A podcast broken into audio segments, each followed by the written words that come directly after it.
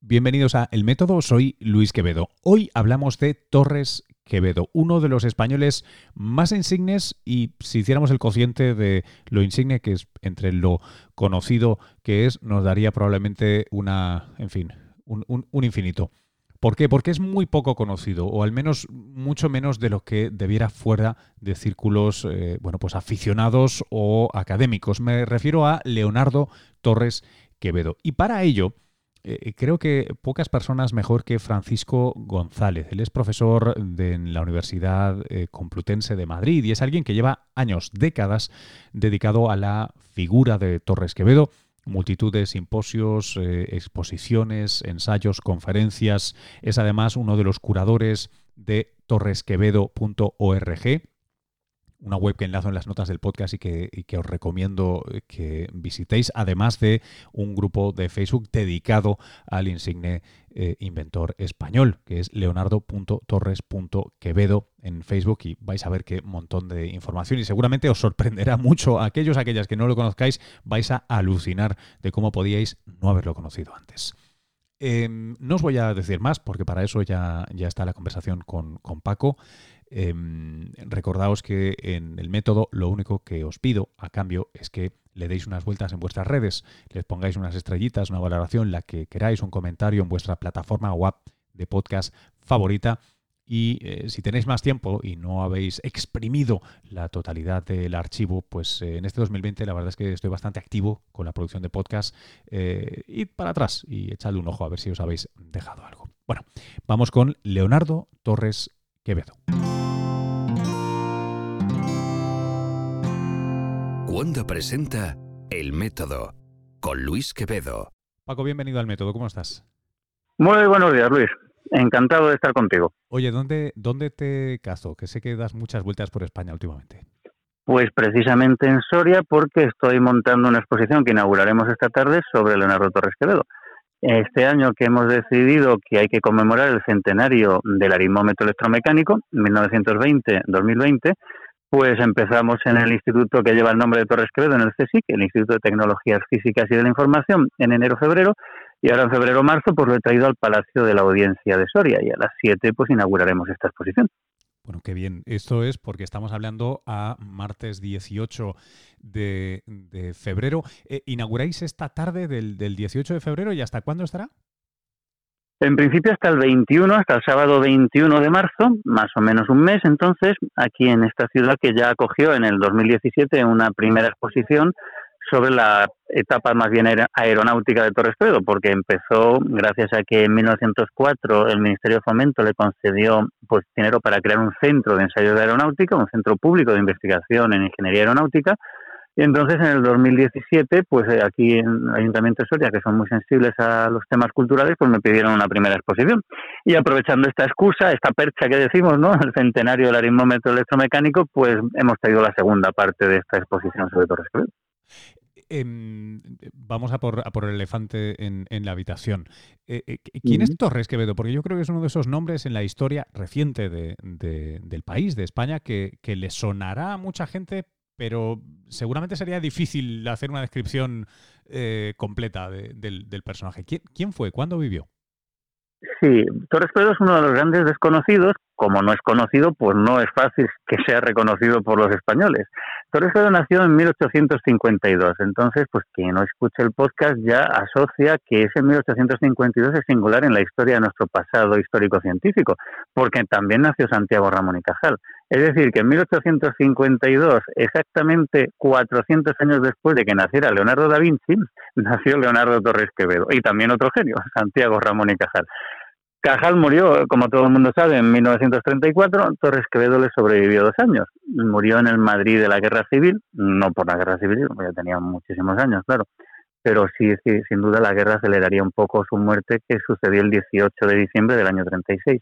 Es decir, que es junto con Cajal, pues el núcleo, son los dos núcleos de la Edad de Plata, de lo que llamamos la Edad de Plata. Representan esa generación del 98, los dos, Cajal y Torres Quevedo, pues de los pocos de esa generación que fueron capaces de hacer ciencia o tecnología aquí en España y presentarla al juicio de las autoridades mundiales, uno en el ámbito de la neurociencia, si queremos llamarlo así, y otro de la ingeniería, y recibir el, pues el beneplácito, incluso la admiración de sus contemporáneos internacionales. Pues Cajal recibiría el premio Nobel en el año 1906 y Torres Quevedo pues sería caracterizado en Francia por Maurice Locan, que era ni más ni menos que el presidente de la Sociedad Matemática Francesa, como el más prodigioso inventor de su tiempo.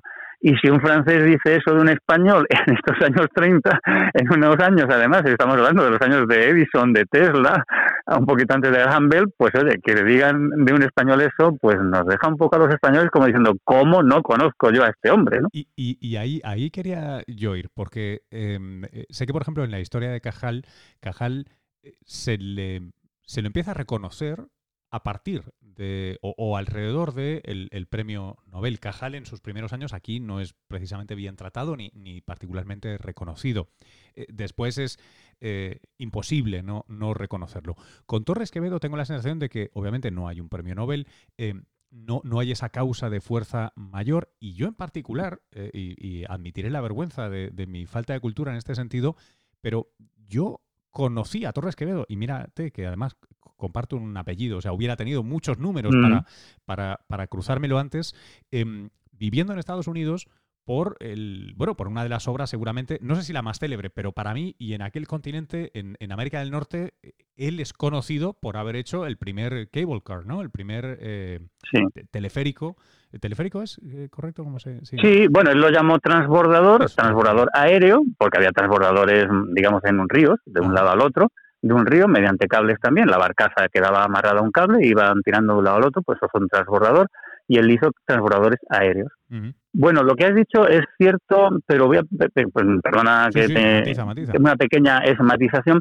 Cajal es empezado a conocer, por supuesto, por una élite intelectual. Hay que situarse en la España de finales del 19 y principios del 20. el 80% de la población no es que sea analfabeta, pero casi, de modo que lo que es la vida cultural y científica del país están pues, asequible al 5%, al 10% de la población.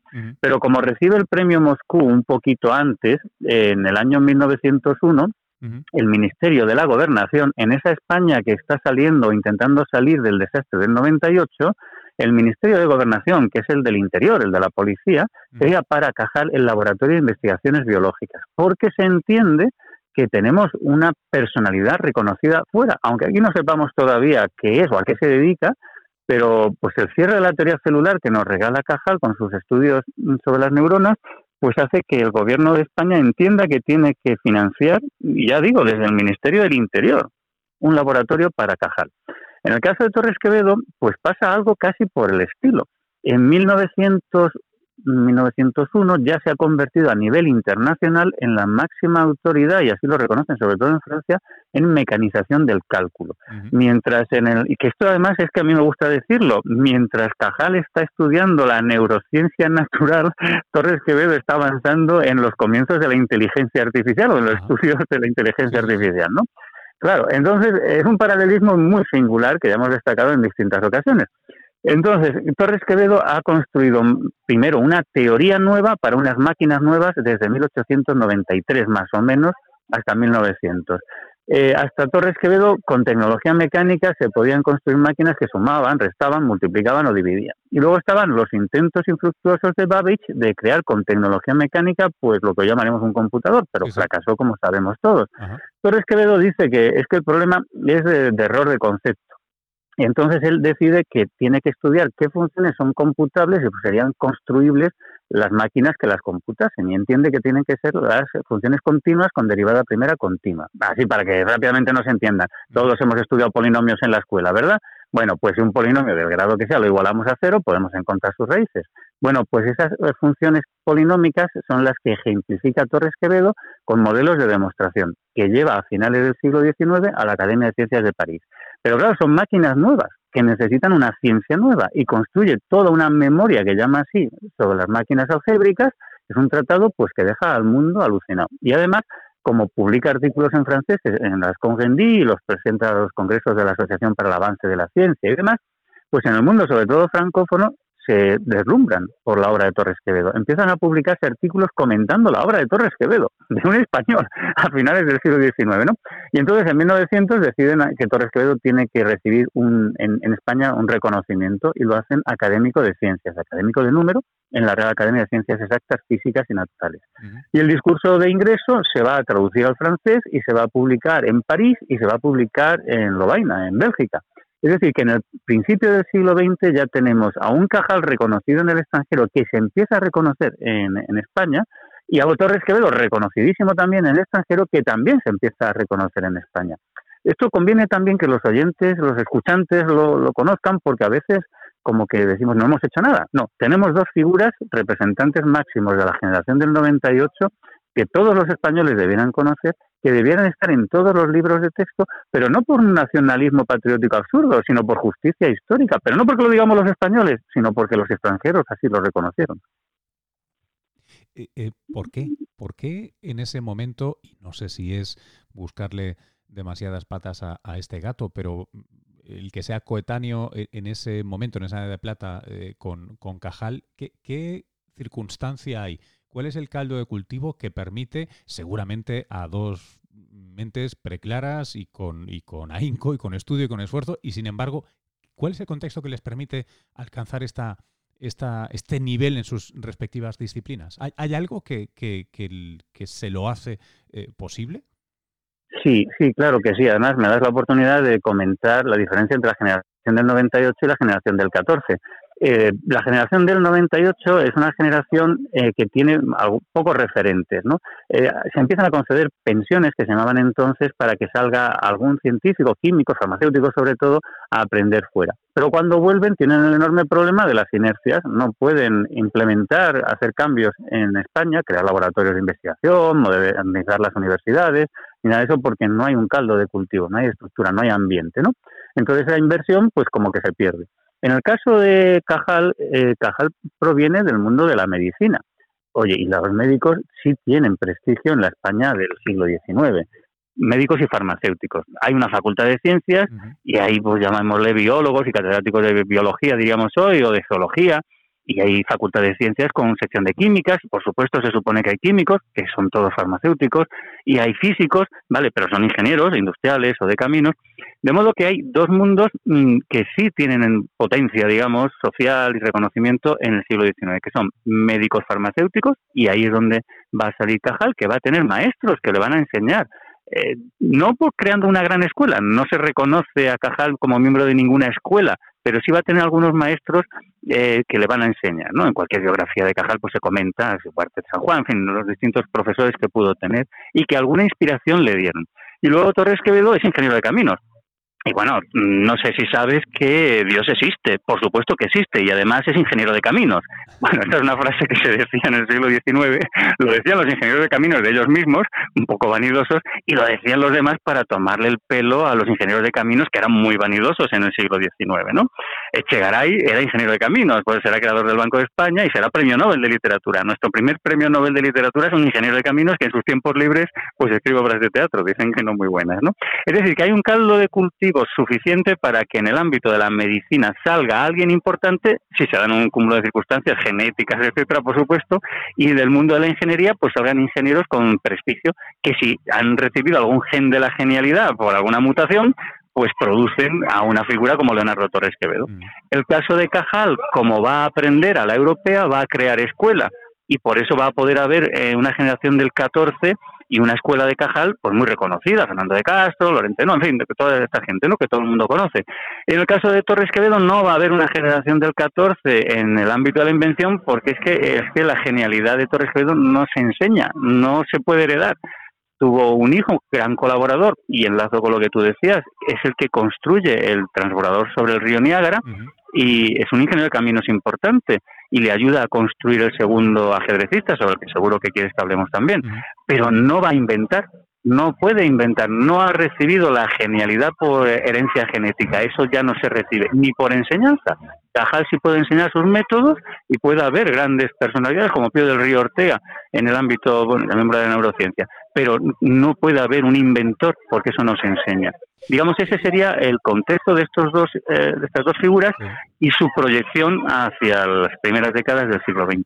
Oye, quiero, quiero, eh, quiero hablar, pero te quiero hacer una, una pregunta antes de, tocar el, el ajedrecista y el telequino. Mm. Em, em, lo digo porque precisamente, ¿no? Eh, un poco eh, siguiendo, eh, estirando el hilo que, te contaba antes, yo contra la idea de que se puede establecer una escuela razonable, ¿no? O, de una manera, bueno, no trivial, seguro, pero de ingenieros, a veces pienso en el caso paradigmático de la fundación del MIT, ¿no? Que es, que es un proyecto claramente de Estado que lo que hace es poner recursos y poner, concentrar una serie de personajes en una zona concreta y es prácticamente eh, ex nihilo, ¿no? O sea, de, la nada crean mm. uno de los centros de innovación en ingeniería y, alrededor, ¿no? más, más importantes, de, al menos del presente seguro, de las últimas décadas. Em, ¿Por qué no podemos hacer eso o por qué no hacemos eso en, España? Y, supongo que, claro, estamos con la guerra civil y los líos que teníamos políticos en aquel momento, pero vamos, imposible no era, ¿no? Entonces, ¿cuál es la solución a esa pregunta que tú haces? Eh, vamos a ver, se pueden crear estructuras y la idea de la creación del CSIC eh, va en ese sentido. Y mucho antes, en el año 31, el gobierno provisional de la República pues crea la Fundación Nacional para Investigaciones Científicas y Ensayos de Reforma. Esto te sonaba, es que muchas veces no, no se conoce la Junta para Ampliación de Estudios, pero no se, no se conoce que en el gobierno provisional de la República mm, entiende que la Junta ha fracasado, en parte, porque se ha dedicado a las investigaciones en abstracto, a las investigaciones teóricas, pero que la sociedad no se ha enterado de la obra de la Junta para la Ampliación de Estudios y sobre todo que la industria no se ha enterado. Y el Gobierno Provisional de la República, en julio del año 1931, mm, decide crear la Fundación Nacional para Investigaciones Científicas y Ensayos de Reforma para que por fin el tejido industrial español se beneficie de. Y como no tiene instituciones nuevas, va a nuclear inicialmente, bueno, un proyecto de la expedición Iglesias al Amazonas, pero bueno, que eso fue anecdótico, aunque se llevó gran parte de los fondos, en torno al, ahora ya no se llama Centro de Ensayos de Aeronáutica, sino el Centro, el Instituto Laboratorio de Mecánica Industrial y Automática de Torres Quevedo, en ese intento de crear esto que estás diciendo. Porque ya lo habían intentado en 1910 con una asociación de laboratorios dentro de la Junta para Ampliación de Estudios, pero que tampoco había podido ser eso. Es decir, intentos en las autoridades españolas había habido pero todos estos intentos pues fracasaban, no se conseguía crear una estructura. Luego, después de la guerra, cuando se crea el CSIC, sobre las cenizas de la JAE, la depuración de los científicos, la mitad del profesorado eh, sancionado, bueno, todo eso es así, evidentemente, pero lo que subyace a la idea del CSIC, que luego crearán muchos institutos, el Instituto Nacional de industria, el INI, montones de centros, es eso, el crear una estructura también para las ingenierías, no solo para la física y la química, como había pasado en la época de la Junta para la Ampliación de Estudios, o para las ciencias eh, biológicas y geológicas, con muchas ciencias naturales tan potenciado, pero no habían, no habían cuajado. Y la idea en el CSIC había sido esa, pero ciertamente pues no, no cuajó tampoco, o no suficientemente, o desde luego no al nivel de un MIT. Paco, entonces, eh, eh, volvamos a nuestro protagonista. Em, eh, varios, varios inventos con, nombre propio que son muy, muy destacados. El telequino. Cuéntanos qué, es. Luego vamos a enlazar todo para que la gente pueda verlo, además de, escuchar sobre ello, pero cuéntanos, ¿de, qué trata? Sí, el telequino no es una cosa, sino son al menos dos. En primer lugar, es la solución mm, del problema del mando a distancia, del control remoto quiere construir dirigibles, pero no quiere arriesgar vidas humanas, porque desde revistas eh, americanas y sobre todo británicas, por ejemplo desde Nature, le han dicho que no ensaye el proyecto de dirigible porque se están matando pioneros de la aeronáutica. Y Torres Quevedo dice, no pasa nada, voy a ensayar mis dirigibles teledirigiéndolos. Bueno, así dicho está muy bien, pues es el invento del concepto dron y eso es el telequino. Por un lado es eso, la posibilidad de teledirigir aeronaves cuando las haya, porque en 1902, que es cuando lo, patente, cuando lo patentan, no hay aeronaves que teledirigir, los aeroplanos ni existen, y él, su dirigible, lo va a construir más tarde.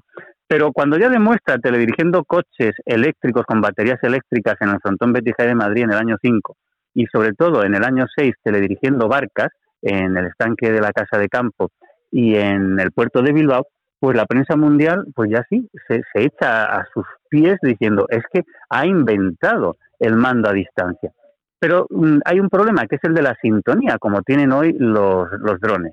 La sintonía, la sintonía es, eh, eh, digamos, el, problema de interferencia del enemigo. Si tú puedes, eh, no te interfiere en la señal de un dron, pues te lo pueden teledirigir contra ti, ¿no? Bueno, entonces él dice, ya, pero entonces lo puedo ver desde la segunda perspectiva, es un autómata electromecánico, porque desde el emisor de ondas hercianas mandamos señales en código Morse. Y lo que tiene el receptor es lo importante, no el emisor, que eso ya existían emisores de, estas ondas, ¿no? El tema está en que en el receptor tenemos una memoria artificial que memoriza esa colección de señales. Y cuando desde el emisor le damos al intro, el autómata él solo retoma, coge de la memoria esas señales, esos códigos, los interpreta, porque si le mandamos toda esta colección de señales puede querer decir a babor, si le mandamos estas otras puede ser a estribor, enciende el motor, apágalo más deprisa, más despacio. De modo que el autómata él solo interpreta esas señales y él solo da la orden a los servomotores para que ejecuten la, lo que sea, la operación que está implícita en esos códigos, ¿no? Claro, entonces Torres Quevedo dice, oye, es que lo que realmente he inventado es un autómata electromecánico, tiene memoria artificial y toma decisiones él solo. De alguna manera estoy simulando la inteligencia artificial. De modo que ve que tiene una nueva mm, tecnología, la tecnología electromecánica, y se dice a sí mismo en el año 9, si no lo podría aplicar a esas máquinas de calcular de tecnología mecánica que ha avanzado en el siglo XIX. Y sobre todo, si no podrá resolver el problema de Babbage, porque Babbage lo que estaba es concibiendo un computador y eso, digamos, las variables, eh, la, naturaleza analógica que tiene la tecnología mecánica no le servía. Y Torres Quevedo dice, es que un automata electromecánico es digital, no es analógico. Y por tanto, pues dice, voy a aplicar esta nueva tecnología a la simulación, a la, lo que llamaríamos la simulación de la inteligencia artificial y de la posibilidad de la computación. Y presenta en Argentina los diseños del primer computador digital electromecánico. Dice, pero estos son máquinas nuevas, necesitan una ciencia nueva. Y va a construir poquito a poco, conservamos manuscritos previos sobre lo que él va a llamar los ensayos sobre automática. Punto y seguido. Su definición, porque es una nueva ciencia y que definirla. Punto y seguido. Extensión teórica de sus aplicaciones. Bueno, y para ejemplificar esta ciencia, él dice, si construyo un autómata que juegue al ajedrez, todo el mundo va a entender que si el humano encima pierde siempre contra el autómata, esta máquina piensa. Estoy creando así y demostrando la inteligencia artificial. De modo que tenemos en 1912 esbozos de esta nueva ciencia que va, a llamar automática y un primer modelo del ajedrecista que presenta el año 13 en Madrid. La gente no entiende exactamente qué es lo que ha presentado, porque lo que hace el ajedrecista es eh, lo siguiente, voy a describir. Es un final de partida de torre y rey que maneja la máquina, torre y rey blancos, contra el rey negro que maneja el humano. El humano desengancha el rey. La máquina se enciende automáticamente esperando el movimiento del humano. Inserta el humano la pieza. Si le hemos hecho trampa llevando el rey dos casillas más allá o tres de las reales, pues entiende que es una trampa y nos avisa con una luz a la tercera trampa se va a desconectar, con lo cual no perdemos el tiempo porque la máquina me va a pillar las trampas. De modo que hacemos una jugada pues correcta. La máquina interpreta que es correcta y ella solita decide mover o el rey o la torre. Si en los movimientos de la torre nos da jaque, nos avisa con unos campanos y va, vamos intentando escapar al jaque, pero la máquina acaba siempre dando el jaque mate. Por tanto, quedaba ilustrada, bueno, no sé si demostrada, pero desde luego ilustrada las posibilidades de lo que hoy llamamos inteligencia artificial.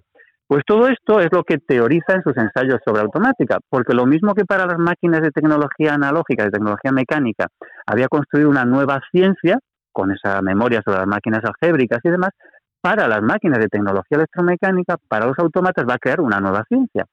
Frente a los Turing, von Neumann y demás, que son teóricos o construyen máquinas, lo que hace Torres Quevedo son las dos cosas. Mm. Crea unas máquinas que ilustran una nueva ciencia y crea una nueva ciencia para unas máquinas que no existen.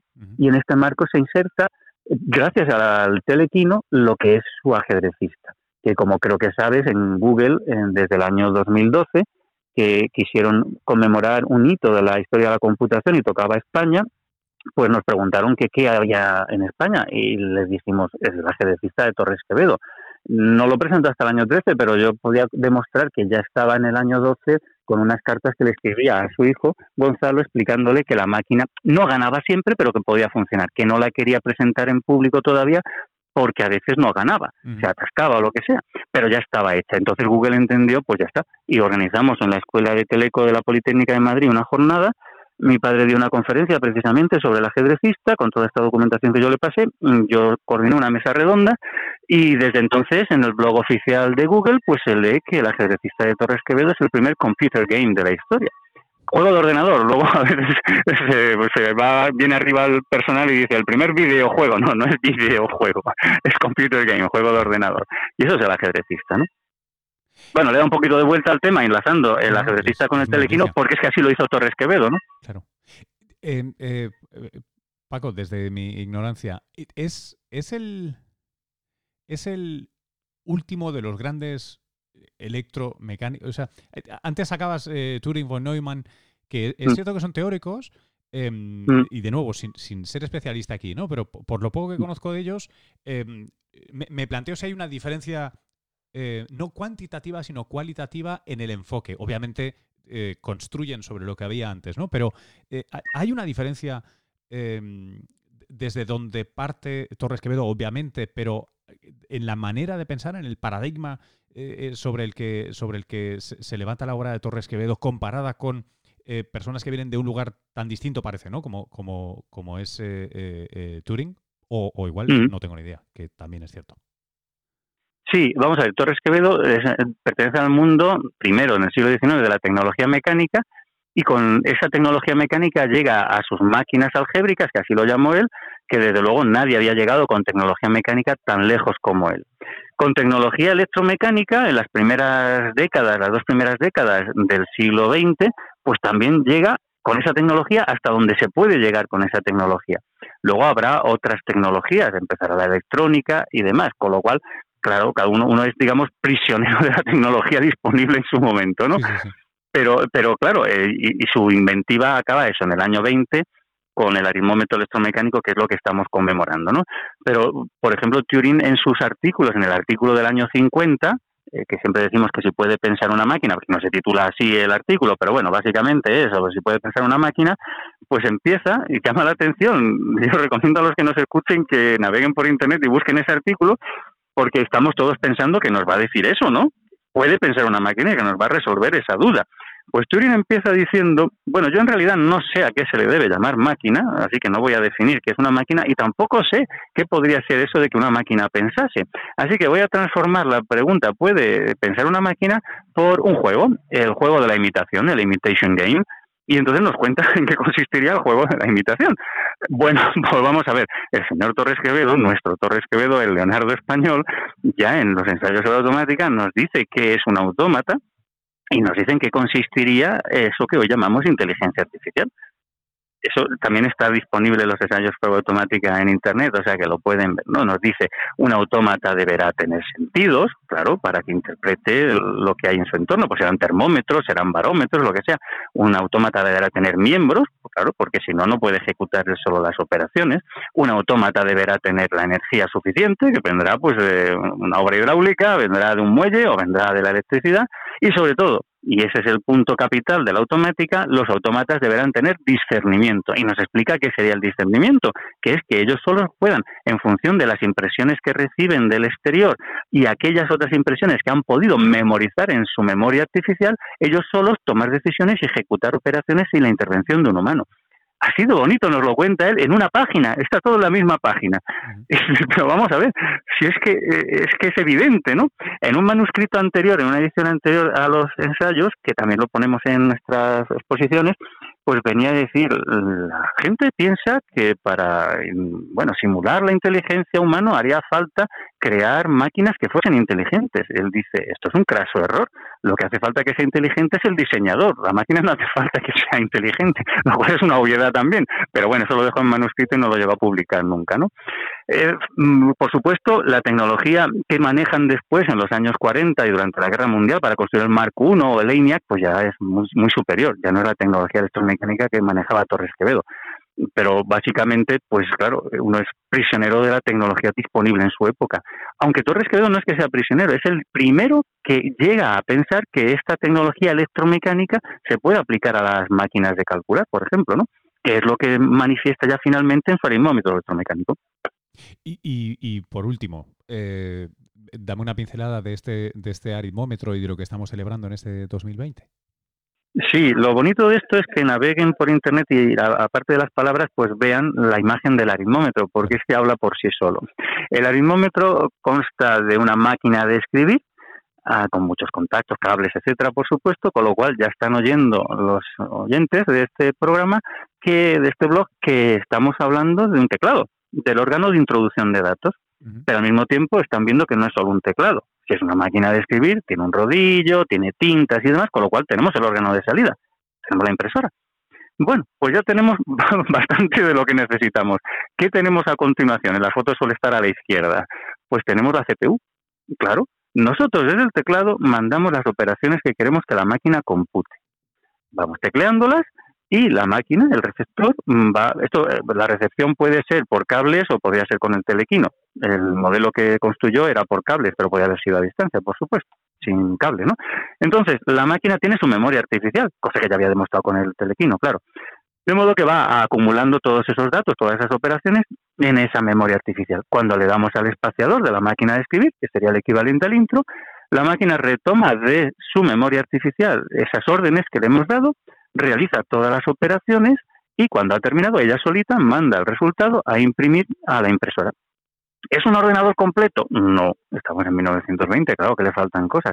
¿Es el primer computador de la historia? Bueno, pues en cierta manera podría considerarse que sí, con la, esa tecnología que se disponía, ¿no? Una computadora electromecánica. ¿Computa cualquier tipo de funciones? No, sus máquinas analógicas del siglo anterior computaban funciones continuas.